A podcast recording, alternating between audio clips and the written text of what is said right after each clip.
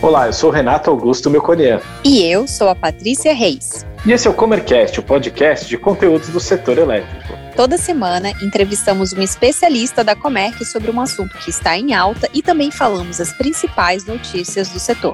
O tema dessa edição é o planejamento orçamentário. Sabemos que o custo da energia elétrica é bastante expressivo para o orçamento de uma empresa. O consumidor que compra energia no mercado cativo está sujeito a adversidades, entre elas os reajustes tarifários, pouco previsíveis nesse atual cenário de crise hídrica. Já no mercado livre, a previsibilidade é um diferencial, o que dá ao consumidor segurança na hora de fazer o seu planejamento orçamentário. Ao assinar o contrato com uma comercializadora, o consumidor livre consegue avaliar quanto irá gastar com energia naquele período determinado. Para isso, ele deve olhar para os processos internos e analisar a demanda que será necessária. Ao fazer o planejamento orçamentário do próximo ano, é importante considerar os principais componentes do custo da energia no mercado livre. A variação do IPCA que é o índice mais utilizado para medir a inflação no país, é um desses componentes. Vale ressaltar que o custo da energia contratada, embora seja fixo, é reajustado pela inflação do período. No primeiro semestre de 2021, por exemplo, o índice acumulou uma alta de 3,77%, e o mercado financeiro estima que até o final do ano o IPCA chegará a 7,11%. No mercado livre, outros componentes do custo de energia incluem os encargos da Câmara de Comercialização de Energia Elétrica, CCE, o custo da gestão e a distribuição, o chamado custo fio, que é reajustado mensalmente. O planejamento orçamentário deve considerar ainda o que foi planejado no ano anterior e o que de fato foi consumido em termos de energia. A análise do que saiu do planejado serve de base para ajustes no orçamento do próximo ano. Para explicar melhor sobre o planejamento orçamentário e dar dicas para sua empresa, o Comercast convidou a Mariana Pintarelli, executiva de relacionamento com o consumidor aqui da Comerc Energia. Mari, seja muito bem-vindo ao Comercast e antes de, da gente entrar no assunto, eu queria pedir para você falar um pouquinho sobre você, sobre a sua formação, carreira, trajetória aqui na Comerc. Oi, Renato. Primeiramente, queria agradecer o convite, a oportunidade de participar aqui do Comercast. É, eu estou muito feliz em poder compartilhar um pouquinho da minha experiência com vocês e também com os nossos ouvintes. Bom, sobre mim, eu me chamo Mariana Pintarelli, sou engenheira civil formada aqui pela Universidade Federal de Santa Catarina e a minha história no mercado livre de energia, ela começou lá em 2018, justamente quando eu comecei a trabalhar aqui na Comerc. Desde então, eu tenho atuado na área de relacionamento com clientes aqui no escritório de Florianópolis, atendendo na grande maioria os clientes do estado de Santa Catarina. Resumidamente, eu acompanho os nossos clientes desde a sua migração para esse mercado até a operacionalização mensal sempre prezando por mantê-los bem informados, bem atendidos e, claro, nosso foco é sempre a otimização dos seus custos com energia. Muito bem. É, eu queria que você explicasse para a gente, então, com mais detalhes, o que é e qual é a importância do planejamento orçamentário. Bom, Renato, o planejamento orçamentário ele é uma ferramenta de gestão empresarial, cujo objetivo é estudar como planejar e monitorar os resultados financeiros de uma empresa. Ele tem como função principal planejar receitas, custos, despesas e investimentos que a empresa possui e prevê para os próximos meses ou anos. Ah, a gente costuma dizer que é como fazer uma contabilidade reversa, já que a contabilidade se preocupa em registrar entradas e saídas financeiras que já ocorreram, o planejamento orçamentário busca prever o futuro do negócio, para que a empresa possa se preparar melhor para o que está por vir. E nós estamos caminhando agora para o fim do ano de 2021, né? Faltam três meses para a gente chegar em 2022. E a maioria das empresas já está começando a planejar suas estratégias e se preparar para esse novo ciclo. No contexto atual de extrema competitividade nos mercados nacional e internacional, onde é necessária cada vez mais uma gestão eficiente para obter sucesso nas organizações, a questão orçamentária torna-se muito importante. As previsões orçamentárias feitas agora serão os balizadores do desempenho das empresas no próximo ano. Então, quando a gente fala de previsões mal feitas ou desvios muito grandes daquilo que era esperado, pode influenciar todo um plano que foi desenhado para a empresa, principalmente quando falamos do cumprimento de metas. Além disso, o planejamento financeiro realizado ao longo dos anos torna-se um excelente banco de dados, através do qual a empresa pode se basear para elaborar ações estratégicas de otimização, por exemplo. Da parte aqui da Comerc, nós sabemos que a conta de energia é uma das cinco maiores contas indiretas dos nossos clientes, ou seja, representa uma parcela importante dos custos e merece uma atenção especial. E é aí que a gente pode ajudar. Certo. E ao fazer o planejamento orçamentário do ano, o que o consumidor do Mercado Livre deve levar em conta? Bom, é, eu acredito que a principal informação para um orçamento efetivo é ter uma previsão de consumo para o ano que se aproxima bem definida. Afinal, grande parte dos custos serão definidos com base no número de megawatt-hora consumidos por aquele consumidor. Então, antes de iniciarmos qualquer previsão, é necessário entender se o consumo do ano anterior é uma boa referência para usarmos como base. Se houver planos de aumento de produção, entrada de novas máquinas, expansão da empresa ou até mesmo investimentos em eficiência energética que podem causar aí uma redução de consumo, é preciso incluir esses fatores nas projeções. Bom, com isso definido, podemos iniciar a compilar os custos com energia. Vamos começar com a parcela do consumo, a necessidade de energia mesmo. Então, primeiro verificaremos os preços dos contratos já firmados do cliente Inclusive, essa é uma das grandes vantagens da migração para o Mercado Livre, né? Na hora que você fecha um contrato, você já sabe o quanto vai pagar pela energia naqueles anos contratados. Claro que precisamos considerar o índice de reajuste do contrato, que geralmente tem sido o IPCA, mas é possível ter uma boa ideia da base de preços que será praticada nos anos futuros. Nessa etapa, é importante verificar também se o cliente possui energia contratada suficiente para suprir sua demanda de consumo no próximo ano. Se ele precisar comprar energia além daquilo que já tem contratado, é momento de avaliar a necessidade de uma nova contratação de longo prazo ou se o cliente assumirá mesmo os riscos da exposição ao mercado de curto prazo, mercado spot.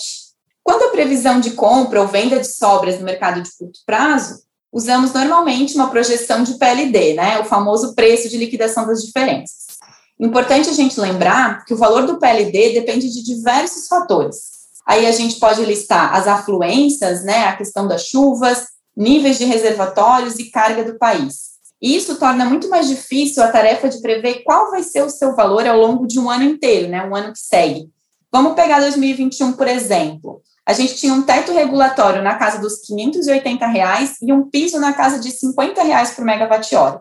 Aí já dá para entender um pouquinho que quanto mais volume eu tiver, é, dependendo né, de negociações a valor desse PLD, trazem uma imprevisibilidade muito maior na hora de planejar meu orçamento para o ano seguinte. A segunda parcela da conta é, que a gente vai abordar aqui refere-se à distribuição da energia, aquilo que o consumidor paga para a concessionária que entrega energia no ponto de consumo. Essa torna-se já bem menos previsível depois da data de reajuste da distribuidora. Por exemplo, a Celesc, aqui em Santa Catarina, ela tem um reajuste anual todo dia 22 de agosto. Né? A gente chama o aniversário da distribuidora. Então, já sabemos que as tarifas que ela vai aplicar até o dia 22 de agosto de 2022 saíram agora aqui é, em 22 de agosto de 2021. Mas daí para frente, nós precisamos nos basear em estudos de mercado para prever as novas tarifas. Eu acho até legal a gente destacar aqui o papel da Comerc, que investe bastante nesses estudos, para trazer uma previsão mais embasada dessas tarifas futuras para os seus clientes. Além disso, né, um ter uma terceira conta que entra é a questão da média de custos com encargos setoriais, aqueles que são arrecadados pela CCEE no Mercado Livre. Deve-se analisar o cenário atual e projetado para o próximo ano, isso é muito importante, pois, por exemplo, com a crise hídrica que o Brasil tem enfrentado desde o fim de 2020, houve um aumento significativo para essa parcela de custos para os consumidores livres. Se alguns anos atrás, por uma previsão orçamentária, falávamos em cerca de R$ reais, R$ reais por megawatt-hora, sendo conservadores, hoje a gente tem que considerar aí algo na casa de R$ reais por megawatt-hora de custos com encargos, muito ligado à questão do despacho térmico, que está encarecendo muito essa parcela do, da conta dos consumidores. E para o mercado cativo, como ocorre esse planejamento? Certo. Para o mercado cativo, a estrutura é semelhante, mas a imprevisibilidade de custos é muito maior. A maior parte da conta, e aí a gente fala de distribuição e energia, né, é constituída pelas tarifas da concessionária, aquelas que são definidas anualmente pela ANEEL. Portanto, usando o mesmo exemplo da Celeste anteriormente, a gente tem uma previsão certeira apenas até agosto do próximo ano. Os consumidores cativos, eles não pagam os encargos via CCE, mas pagam as bandeiras tarifárias. Estas são definidas mensalmente pela ANEL e é muito difícil fazer uma previsão desses valores, porque, novamente, elas dependem da situação de chuva, reservatório, carga e tudo mais.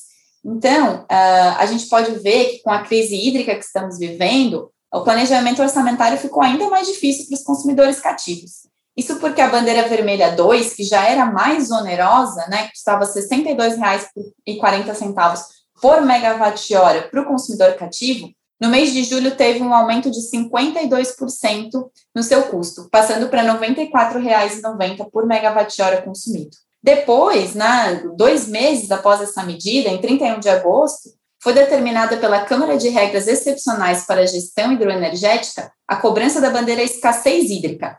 Esta onera em 142 reais por megawatt-hora a conta do consumidor cativo.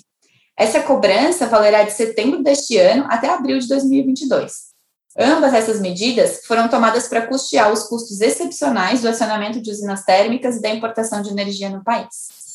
Todos esses aumentos não eram previstos e nem cogitados no ano passado. Então, com certeza, impactaram muito a previsão de custos do mercado cativo. Muito bem, voltando para o planejamento do Mercado Livre e falando um pouquinho daquele primeiro ponto que você falou, que é o consumo de energia, de fato, de que forma o tipo de contrato que o comercializador livre fechou com a comercializadora impacta no planejamento orçamentário? Certo, Renato. Então, aqui a gente pode citar ferramentas contratuais, né? Como flexibilidade e sazonalidade. Elas podem ser grandes aliadas do consumidor nesse momento. Começando com a flexibilidade, que é aquela banda percentual acima e abaixo do montante contratado pelo cliente. Quanto maior essa banda, mais previsível o custo do seu consumo, visto que o consumidor tende a ficar menos exposto às oscilações do PLD. Isso porque o contrato deve suportar as variações de consumo, evitando que haja venda de sobras ou alguma compra de exposição no mês a mês, né, no mercado spot. A sazonalidade, por outro lado, também pode ajudar. Por exemplo, sabendo que eu terei um aumento de consumo no início do próximo ano e que a situação hídrica do país deve continuar complicada nesse período, é possível deslocar uma parte da minha energia contratada para esses meses iniciais, me blindando das compras no curto prazo. Muito bem. E agora, recapitulando, para que fique bem claro para os nossos ouvintes, quais são os principais custos envolvidos e que devem ser considerados no nosso planejamento? Certo, vamos lá.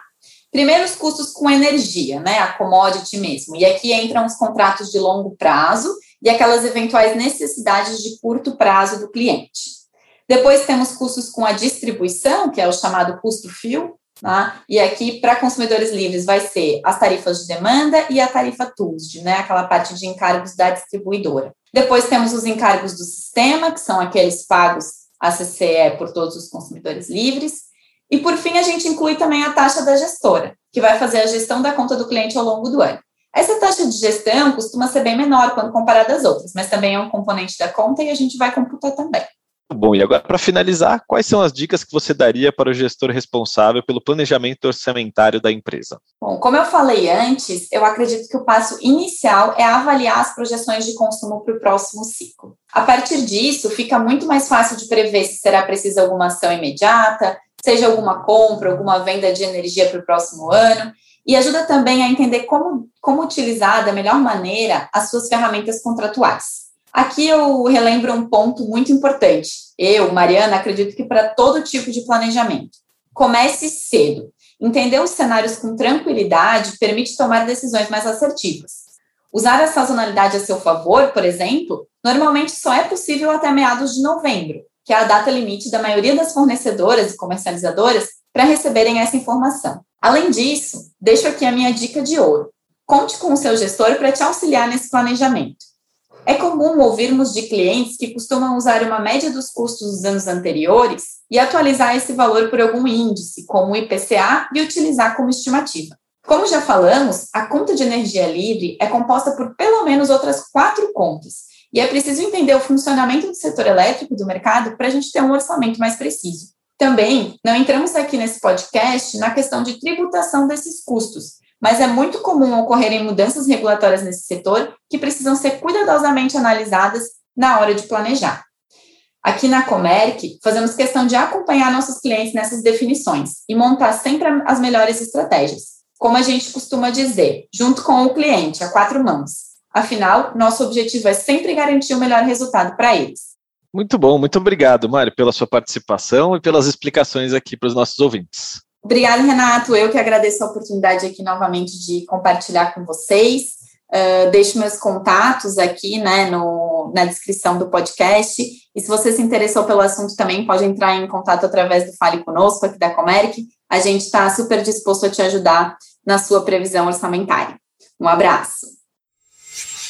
Uma nova linha de transmissão que irá reforçar o transporte de energia do Nordeste para o Sudeste e Centro-Oeste do país foi inaugurada no dia 11 de setembro pela Agência Nacional de Energia Elétrica, o Ministério de Minas e Energia e a transmissora Aliança de Energia Elétrica, a Taesa. A nova linha de transmissão será localizada em Janaúba, Minas Gerais, e irá ligar esse estado à Bahia. A obra é considerada fundamental para o enfrentamento da crise hídrica, porque vai ampliar a capacidade de exportação de energia da região Nordeste para as regiões onde os reservatórios das usinas hidroelétricas estão com níveis muito baixos, considerados críticos para a geração de energia elétrica.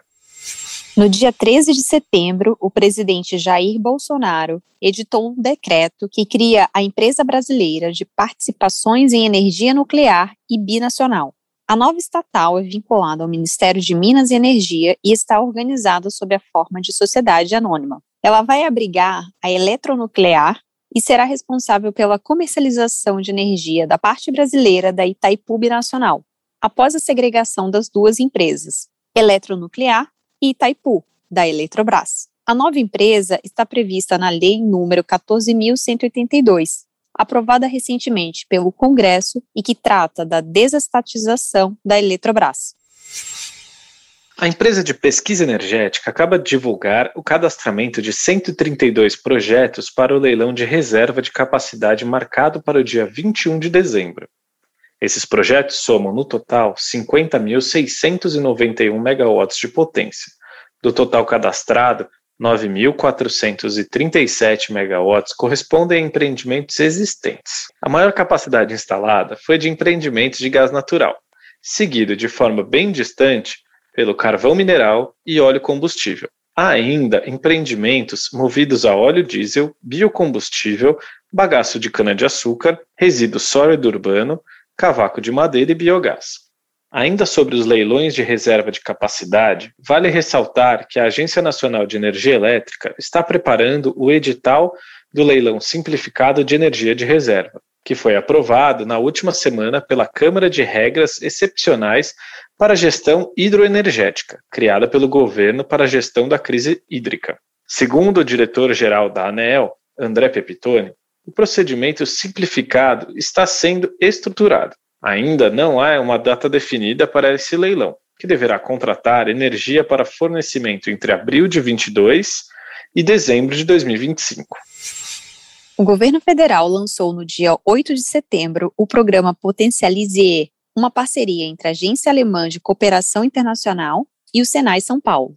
O objetivo é deslanchar o mercado de eficiência energética no país, apoiando pequenas e médias indústrias na implementação de soluções que proporcionem um consumo mais racional de energia e menor utilização de combustíveis fósseis. A iniciativa conta com recursos da ordem de 110 milhões, aportados pelo Ministério do Meio Ambiente e pela Unidade de Conservação da Natureza e Segurança Nuclear da Alemanha e da União Europeia.